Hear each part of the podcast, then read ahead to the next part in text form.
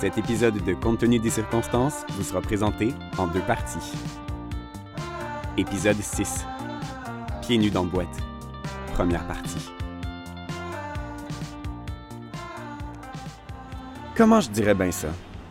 Ça sent. Ça sent. brun. Ok, ça sent un fin mélange entre de la bouse de vache, de la bouffe à chat et le chocolat. Ça sent. ça sent brun. Je ferme la portière de la voiture que les assurances me prêtent depuis mon accident, avec laquelle je suis en train de vraiment faire l'impensable. Déménager à Saint-Hyacinthe. Et Eratom. Je déménage pas. J'amène que le nécessaire pour voir ce que ça donne la première semaine. Vu que la région est rurale, je me dis que c'est comme faire du camping. Donc voilà, je viens camper à Saint-Hyacinthe. c'est mieux dit. Dimanche, 16 h. J'ouvre la porte de mon building sur la rue principale du centre-ville de cette technopole. Sentir ici le léger sarcasme. La cage d'escalier est étroite, mal éclairée. Je me démène avec mes boîtes. J'ai pas fait deux marches que je suis au bout de ma vie. En haut, j'aperçois la porte de l'appartement entr'ouverte, puis des cheveux roux, suivis d'une tête puis d'un cou qui s'étire pour voir si quelqu'un arriverait pas. Sandrine Arsenault. Elle me sourit pleine de compassion puis se dépêche à venir m'aider un peu avec mes boîtes. T'as pas beaucoup de stock? Non, non, là, je viens juste pour une semaine. À chaque fois que je vois Sandrine, je me dis Thank God qu'André Melançon soit mort. Non, ben en fait, non, c'est pas que je suis content. Non, non, non, mais c'est pas vraiment ça que je veux dire. C'est juste que sans son décès, aujourd'hui, j'aurais pas de coloc. Sandrine était au funérailles de M. Melançon, puis c'est là qu'elle a entendu parler de moi, puis que je me cherchais quelqu'un pour refaire mes auditions pour les écoles de théâtre. On est entré en contact, on s'est vu une fois par semaine pour répéter, puis maintenant, elle m'aide à porter mes boîtes dans notre premier appartement. Il y a six mois, je savais même pas que cette fille-là existait, puis en ce moment, elle porte la boîte pas tapée avec mes bobettes dedans. Si on en voulait de la proximité, lave-la.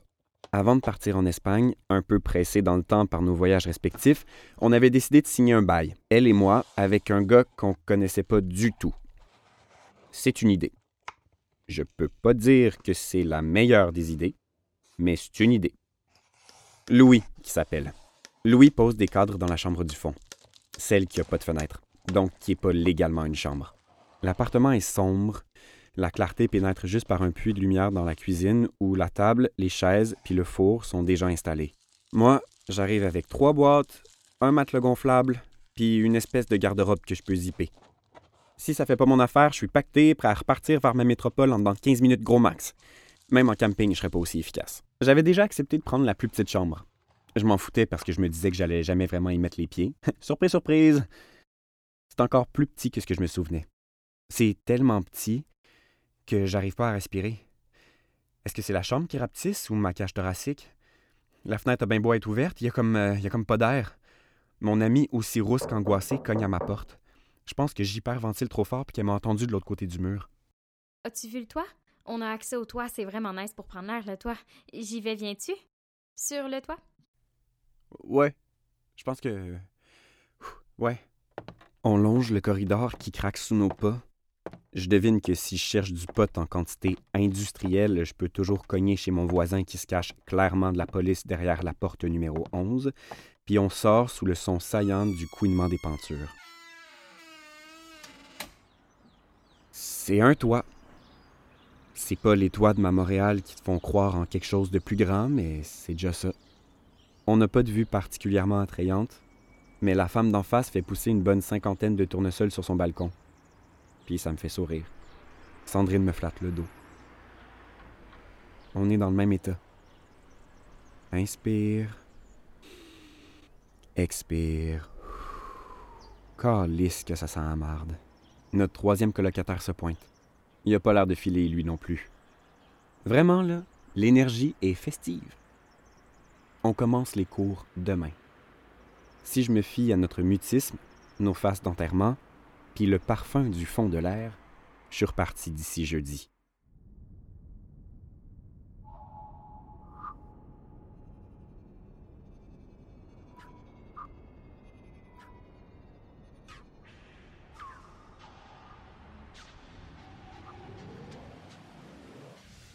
Le stationnement d'école, c'est un champ.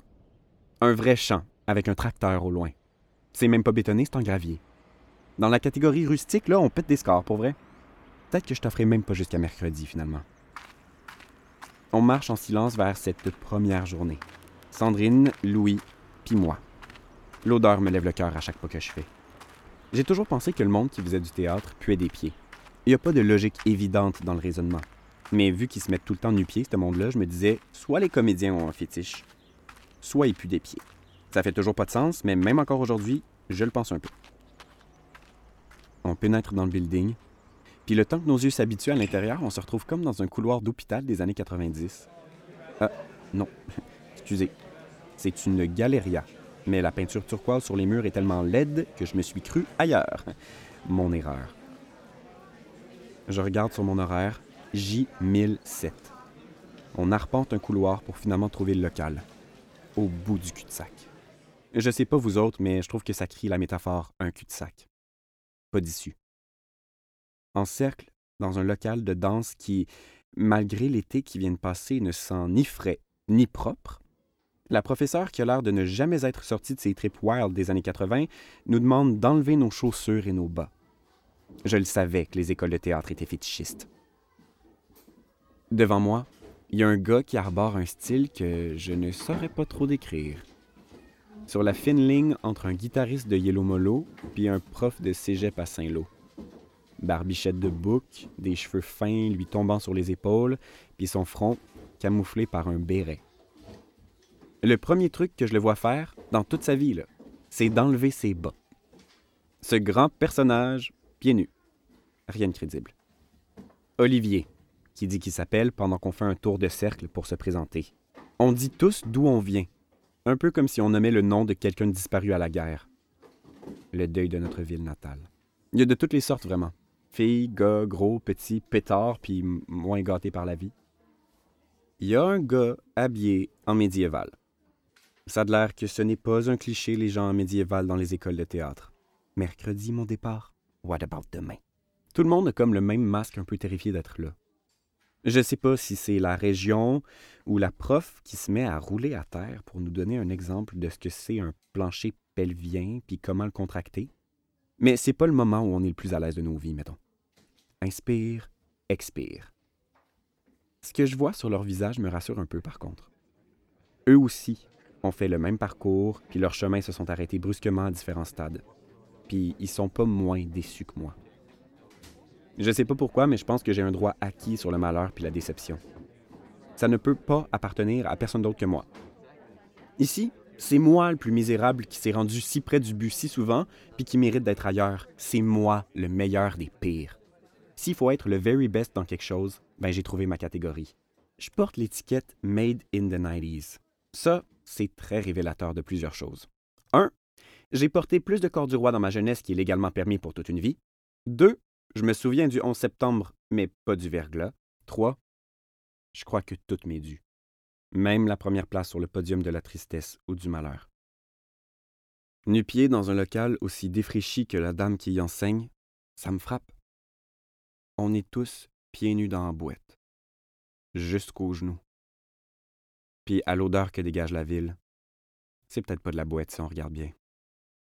Pour eux aussi, chaque jour qui s'en vient, ça va être un combat constant contre leur orgueil, à se demander s'il avait pu être dans les grandes écoles avec d'énormes fenêtres, puis voir de l'autre côté de la vitre le plateau Mont-Royal qui s'offre à eux, puis se dire que les grands aussi ont regardé à travers ces baies vitrées. Ici, on est loin de la grandeur.